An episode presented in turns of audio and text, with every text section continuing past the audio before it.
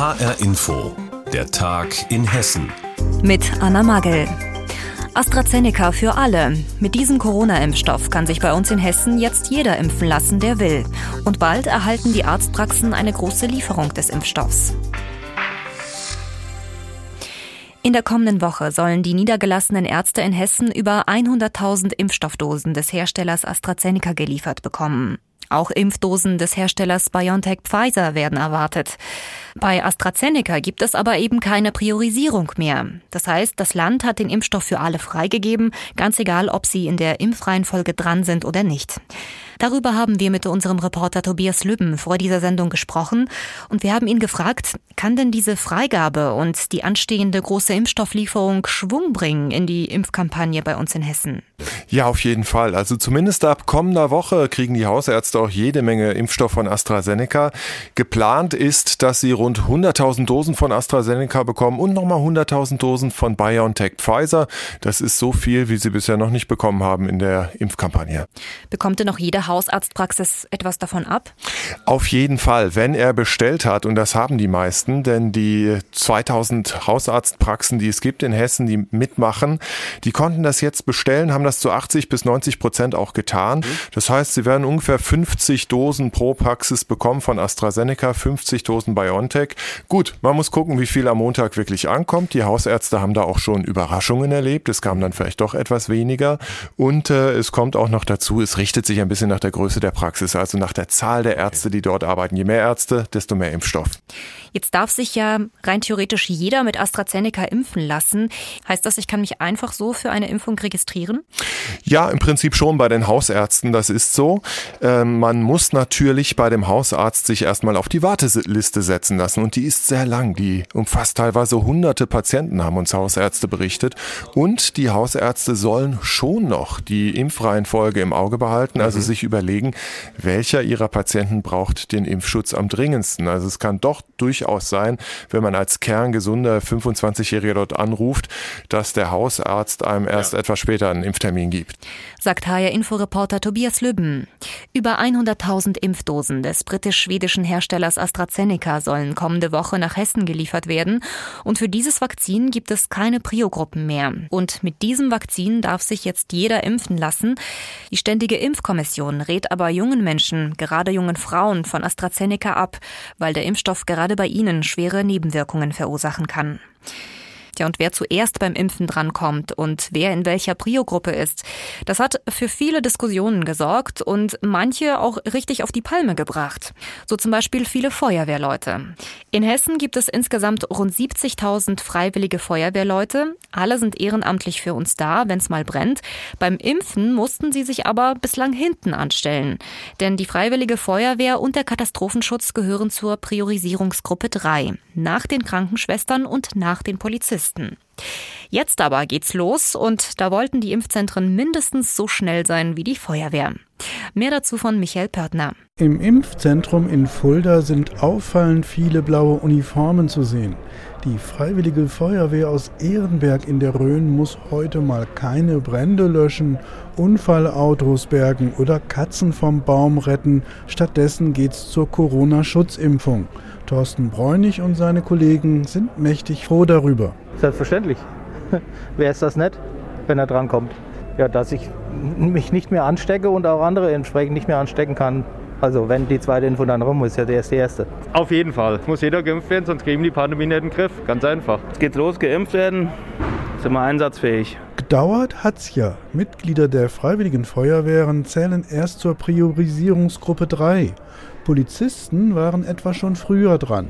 Gruppe 3 wird gerade in Hessen mit Impfterminen versorgt.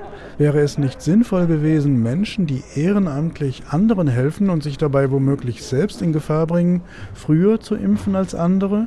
Fuldas Kreisgesundheitsdezernent Frederik Schmidt. Also es gibt da hunderte äh, Berufsgruppen, wo man sagt, die hätten vorgezogen werden sollen. Und die Verwaltung ist an Recht und Gesetz gebunden, so auch an die Impfverordnung, die am Ende Recht und Gesetz ist. Wir als Landkreis Fulda konnten sehr früh jetzt in die Prioritätsgruppe 3 wechseln. waren auch vorbereitet und konnten deswegen jetzt direkt mit den Feuerwehren anfangen. Immerhin gibt es im gesamten Landkreis Fulda rund 5000 freiwillige Feuerwehrmänner und Frauen sowie die Mitglieder des Katastrophenschutzes. Über die Hälfte davon soll in den nächsten zehn Tagen die erste Impfung bekommen. Pro Tag sind das mehr als 200 Menschen zusätzlich. Frank Reit und seine Kollegen im Impfzentrum legen dafür Sonderschichten ein. Die Feuerwehrleute bekommen separate Termine, das heißt über Sonderterminlisten, die separat im Hintergrund ähm, ja, geplant werden und entsprechend terminiert werden. Und äh, entsprechend darüber erfolgen dann die Erstimpfungen und parallel dazu auch schon gleich die Vergabe der Zweitimpftermine. Den zweiten Peaks gibt es dann in genau sechs Wochen. Verabreicht wird der Impfstoff Moderna, weil der in ausreichenden Mengen zur Verfügung steht. Dass die Feuerwehrleute bevorzugt behandelt werden, hat noch einen weiteren Grund. Der Übungsbetrieb liegt seit mehr als einem Jahr brach. Und das ist nicht gut. Feuerwehrmann Thorsten Bräunig. Wir versuchen uns theoretisch eben auf dem Stand zu halten, dass wir eben einsatzfähig bleiben. Trockenübung und man versucht halt theoretisch am Ball zu bleiben. Man ist äh, über eine Gruppe, WhatsApp-Gruppe im Kontakt, falls es Neuerungen gibt und sonstiges und versucht eben so am aktuellen Stand zu bleiben. Der Hessische Feuerwehrverband hatte sich beschwert, dass die Feuerwehrleute immer noch nicht geimpft worden sind. Jetzt aber war es soweit, zum Beispiel in Fulda. Von der Impfaktion dort hat Michael Pörtner berichtet. So viel Schaden die Corona-Krise auch verursachen mag, ein paar positive Nebeneffekte hat die Pandemie dann doch. Zum Beispiel gibt es weniger Lärm. Gerade der Fluglärm existiert derzeit kaum noch, weil die Luftfahrt ja extrem heruntergefahren ist. Und die lauten Flieger hatten gerade um den Frankfurter Flughafen für jahrelange Proteste, Klagen und Streitereien gesorgt. Jetzt ist da im wahrsten Sinne des Wortes etwas Stille eingekehrt. Gabi Beck mit den Einzelheiten. Nennen wir es einfach eine idyllische Lärmpause, das was Flörsheim derzeit immer öfters erleben darf. Zusammen mit anderen Kommunen entlang der Main-Schiene war Flörsheim sehr gebeutelt vom Lärmpegel des Flughafens. Aber jetzt? Viel weniger. Oh ja, gut, ist es klar, ist es gut. Er wohnt im Stadtteil Wicker, da war vor Corona kein Tag ohne Fluglärm. Bei uns über das Haus sind sonst immer so, naja, ab 14 Uhr so rum, so an die 10, 15 Jumbo-Jets übers Haus gedonnert. Ne? Und das bis abends um 11 Uhr. Jetzt im Moment haben wir Ruhe. Ja, die Ruhe tut gut, erzählt auch Jonathan. Er genießt gerade den Frühling in seinem Garten ein paar Straßen weiter. Aufgrund, dass man auch viele ja Homeschooling oder Homeoffice haben, ist es schon angenehmer, wenn weniger Lärm ist und man auch die Zeit nutzen kann, einfach im Garten zu sitzen und ruhig einen Artikel zu lesen und ähm, nicht mit dem Fluglärm die ganze Zeit konfrontiert zu werden. Und damit die Stille nicht zu gespenstisch wird, meldet sich nach etwa einer Viertelstunde mal wieder ein Flugzeug vom Himmel. Vor Corona ist es so gut wie alle zwei Minuten gewesen. Kommt halt auf die Windrichtung auch an und auf wo man gerade sitzt. Jetzt bei Corona ist es unterschiedlich. Also es ist nicht mehr eine Konstante dabei, sondern es kommt mal alle Stunde ein Flieger oder es kommen mal mehr fünf Flieger hintereinander aber es ist deutlich weniger geworden. Etwa 60 Prozent des Flugverkehrs von vor Corona ist weggebrochen, schätzen Experten. Die Nordwestlandebahn wird derzeit überhaupt nicht mehr genutzt.